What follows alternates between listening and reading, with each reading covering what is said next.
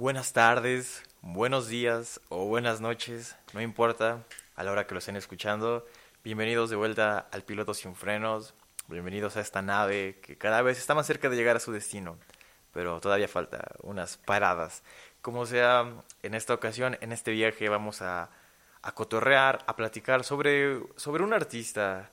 sobre un artista en el más sentido de la palabra, genio figura, que, que ha dado México, sin dudarlo, es uno de los artistas que hasta el día de hoy sigue siendo conocido, sigue sonando y sigue llamando mucho la atención.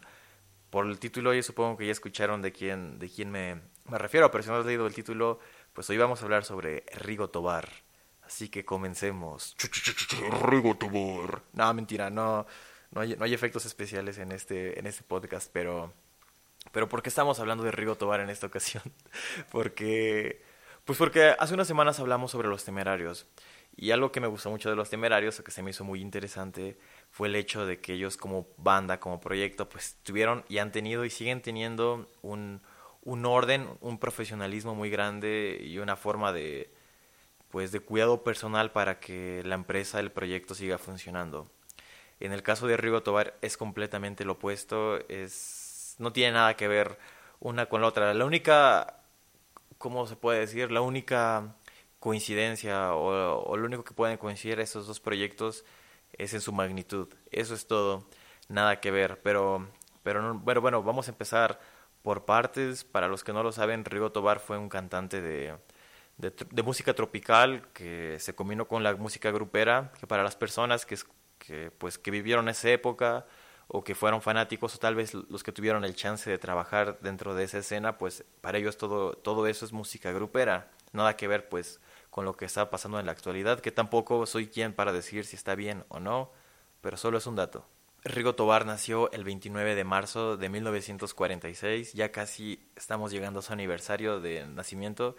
pero bueno, nació en la, en la ciudad de Matamoros, Tamaulipas, cerca de la frontera. Más bien su casa de Rigo Tobar, donde creció con sus nueve hermanos y sus padres, pues estaba junto al río Bravo, así que él sí, sí nació bien ahí en la frontera. Y muy joven Rigo y sus hermanos emigraron a, a, Estados Unidos, a Texas, ya que les quedaba al lado, pues para tener una mejor calidad de vida, mejor oferta laboral. Emigraron por todas, por todas esas razones que, que pues podían, podían mantener a su familia, podían ayudarlos y podían ganar dinero, a diferencia de México, que pues tenían un, un estilo de vida pues un poco difícil, ¿no? Había, había necesidades que cubrir en su familia, así que pues esa fue la principal razón para la que emigraron. Y estando en Estados Unidos, pues hubo, hubo como toda una mezcla para Rigo Tobar, ya que al llegar a, a Estados Unidos a una edad temprana, ahí por los setentas, pues se encontró con toda una revolución musical que venía llegando de, de Reino Unido, con bandas como Black Sabbath o como Queen, que a futuro terminando, terminaron perdón, eh, moldeando su figura, su imagen, porque pues si ustedes buscan a Rigo Tobar, a diferencia de, de, los gruperos, él tiene una imagen pues muy de, de rockstar de aquella época, ¿verdad? Tiene aquí el pelito largo, la chamarra de piel, la chamarra negra, las gafas de aviador. Bueno, las gafas de aviador tienen su significado porque pues para, para los que no lo saben, Rigo Tobar tenía un problema en la vista que hasta el día de hoy sigue siendo como un misterio, ¿no? Y eso es, eso es muy fundamental saber y conocer de, de Rigo Tobar que que su visibilidad fue algo que, que, afectó muchísimo su desempeño y no solamente eso, también afectó muchísimo su, pues, su estilo de vida, su economía y todo, pero llegaremos a eso después. Bueno, a lo que me refería hace rato es que estando en Estados Unidos, pues hay, hay Rigo y sus hermanos adquirieron sus primeros instrumentos y adquirieron pues el gusto por la música, el gusto por componer y tocar, como todas las bandas, como la mayoría al principio tocan covers estando con sus hermanos, estando allá aprendiendo a tocar, comenzaron a, a dar esos pequeños shows que uno va haciendo, ¿no? Antes de, de empezar a hacer en serio todo esto de, de, tocar y de componer. Pero bueno, estando como en Estados Unidos, al grupo tuvo la, la posibilidad de, de, entrar al estudio por primera vez, algo que está muy cool, que, que un proyecto mexicano empiece su carrera en los Estados Unidos y grabaron el sencillo Matamoros Querido, que hasta el día de hoy, o el día de hoy, si entras a Spotify, es la primera canción que te va a aparecer de, de Rigo Tobar. Y la portada todavía, más bien, algo que me salté un poquito es que eh, no fue como Rigo Tobar solista de golpe, sino que al principio nació el conjunto Costa Azul. Este conjunto Costa Azul pues constaba de Rigo y sus hermanos o familiares que eran los que tocaban y Rigo era el vocalista principal. Con el tiempo todo esto fue moldeándose para que Costa Azul se convirtiera en la banda de apoyo mientras Rigo Tobar se convertía en el acto principal. Como sea, esto fue en el año de 1973 y ellos tuvieron como muy centralizada la zona de la frontera, tanto del lado de Estados Unidos como del lado mexicano, ¿no? Ese lado chicano donde empezaron a, a exponerse, donde empezaron a difundir su música, donde empezaron a presentarse acá con la con los paisanos, por así decirlo, y tuvieron un éxito considerable. Sin embargo, para los que no lo sepan, en México para tener como una especie de de éxito completo, más que pegar en tu zona, es pegar en la capital, porque la capital, hasta, hasta, o por lo menos en esos años, era lo que conectaba todo el país. Así que en el año de 1973 o 74, eh, Rigo Tobar llegó desde el norte a la Ciudad de México para establecerse junto a su hermano, quien estudiaba eh, en la Ciudad de México. Y una vez llegado a la Ciudad de México comenzaron a, a difundir su música, que pues muy diferente a la actualidad, que pues ahora tienes un, un link o tu cuenta de Spotify o una página en Facebook, pues en ese tiempo tenían que llegar con el sencillo en mano y, y con toda la actitud a la disquera o a la empresa de televisión o a la emisora de radio. Esa era esa era la manera. Sin embargo, a diferencia de, los temerarios, eh, Rigo Tobar y Costa Azul tuvieron un éxito casi instantáneo porque ya en 1974 eh, les empezaron a caer los, pues los ahora ya creo que inexistentes discos de oro por ventas como de 300 mil copias y todo eso, algo que está muy cañón, ¿no? Porque 300 mil personas que hayan comprado tu disco, pues es un, es un logro muy cabrón para, para un proyecto que está recién, eh, pues en pañales, por así decirlo, ¿verdad? Y llegando al éxito, pues creo que comienza a, a tener un... Creo que empieza... Creo, creo que comienza a tener un, un, una, una, una tipo así de que pues Rigo Tobar empezó a volverse pues una fábrica de dinero por su popularidad. Y, y, es aquí cuando para mí comienza como el, o desde mi punto de vista, donde comienza como el, el, el gran problema de, de, del conjunto de, de Rigo Tobar, de Costa Azul, como se quiera llamar, porque pues a diferencia de, de nuestros chicos limpios y educados, los temerarios, pues todo el Costa Azul y Rigo Tobar pues eran unos adictos a todo. Y por todo me refiero a todo. Y esto, esto, esto lo puedo decir con, con certeza porque hace unos días estaba viendo una entrevista al, al sobrino de Rigo Tobar, quien se encargaba de tocar la guitarra, pues, pues con él, ¿no? Y él mencionaba, pues, que ellos tenían la costumbre de, de dormirse, tú sabes, a las 4 de la tarde, despertar, se echaban un whisky, un pasón y se iban a tocar. Después de tocar, se prendían y en palabras de este, de este sujeto que, que vivió con él, ese sobrino de Rigo Tobar, ese señor Tobar, porque no me acuerdo de su nombre, eh, pues ellos, ellos, ellos consumían mucha cocaína y pastillas. Y supongo que eso les afectó con el tiempo. Y más bien, más que suponer, eso pasó, eso, eso los afectó y eso los empezó a llevar por un camino un poco más eh,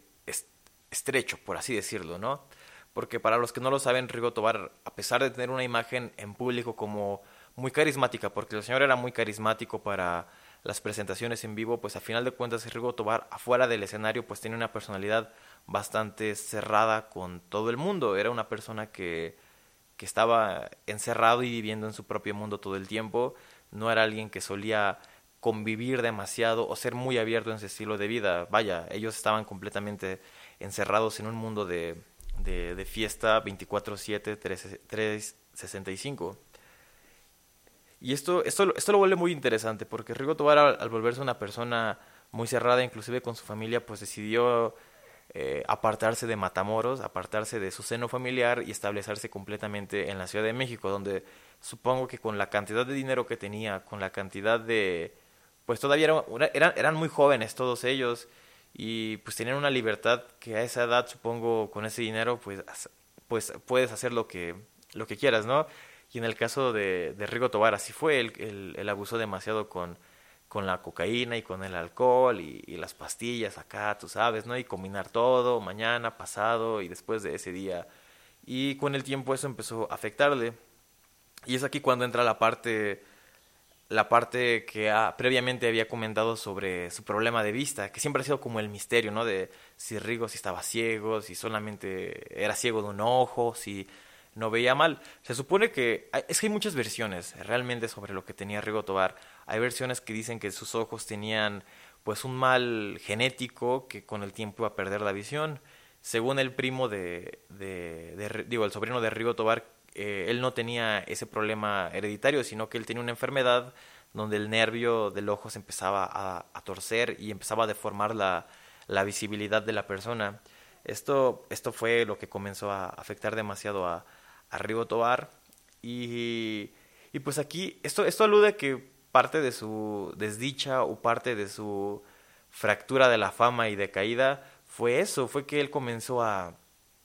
a realizarse eh, varias intervenciones, intervenciones quirúrgicas para sanar su mal. Hay una anécdota muy famosa de que él viajó a Cuba y, y pagó eh, 6 millones de pesos en ese momento por una operación a sus ojos, la cual no funcionó y la cual sabemos que no funcionó porque hasta el día de su muerte pues siguió utilizando sus, sus, gafas. Y, quiero creer que, que Rigo no es un mártir, que Rigo vivió lo que tuvo que vivir y terminó en donde tenía que terminar de acuerdo a su estilo de vida, a un estilo de vida que ya estaba controlado absolutamente por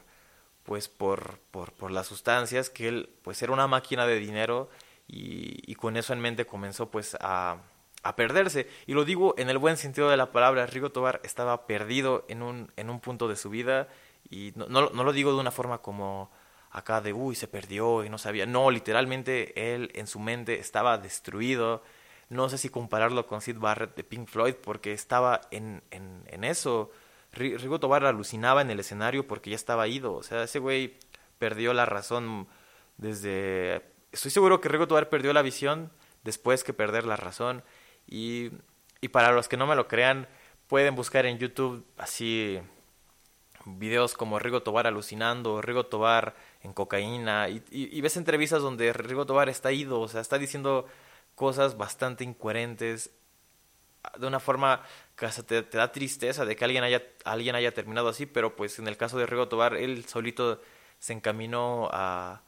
a ese punto, malgastó su dinero en, en, lujos innecesarios, malgastó su dinero en, en, pues, en un estilo de, de, vida innecesario que pues tal vez para él era lo que él quería. Supongo que era una persona muy individualista y muy uh, cerrada a, a, lo que él quería es lo que iba a realizar y con el paso de los tiempos pues tuvo que retirarse de los escenarios, comenzó a tener enfermedades y obviamente siempre están estos reportajes un poco amarillistas por así decirlo, ¿no? Bueno, en su momento porque ahorita Rigo ya no está, pero que mencionaban como Rigo en la miseria, de o esos periódicos de, de pasó de esto a estar así, porque pues realmente Rigo Tobar al final de sus días ya no fue pues un, un rockstar como como en los 70s, 80s y 90s, ¿no? Al final de su vida ya estaba pues encerrado en una casa cerca de la Ciudad de México, se casó, pero pero jamás volvió a salir o jamás, volvió a tener el resplandor que alguna vez tuvo y, y como lo digo, es difícil meter a Rigo en la en el en el nicho de un mártir porque absolutamente él no fue un mártir, él él él era muy era una persona que se ve que claramente estaba obsesionada consigo mismo, era, era un divo, eso, eso, eso, eso es lo que digo de genio y figura, porque pues era un divo, una persona que se ve que era de, de un carácter muy fuerte, pero que al final de, del día eso lo terminó destruyendo. Eh, no se sabe, tam, también un, un, una anécdota chida es que pues no se sabe cuántos hijos tiene Rigo Tobar, fue, fue, pues fue alguien que, que en el aspecto de, de salir con mujeres pues sí vivió ese, esa etapa como pues del llamado mujeriego, ¿no? Como tener pues mujeres en cualquier parte de, de, la República donde iba. Estoy seguro que, que, hay hijos de Rigo Tobar que ni siquiera saben que, que pues él es su papá. Y estoy seguro que eso es lo mejor porque por lo que veo y, y por los, las cosas que siguen saliendo sobre eh, la, las herencias de Rigo Tobar, pues es, es, un caos completamente esa familia.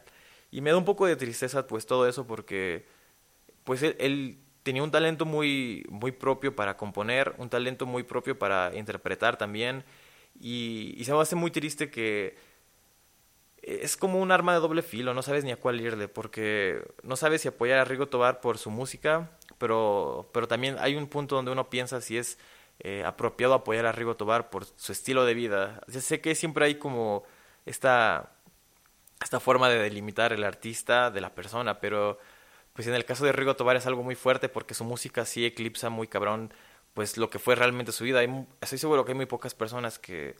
que, saben cómo, cómo fue el final de sus días. Él, él, murió a los 56 años y si ven sus fotos de, de sus últimos días, él ya no se veía de 56 años, se veía mucho más grande y se destruyó él solo. Eso es lo que puedo decir, pero pues tiene un legado musical que, a, diferencia de los temerarios del podcast que hice, que di muchas recomendaciones, en el caso de Rigo Tobar no me nace tanto eso porque,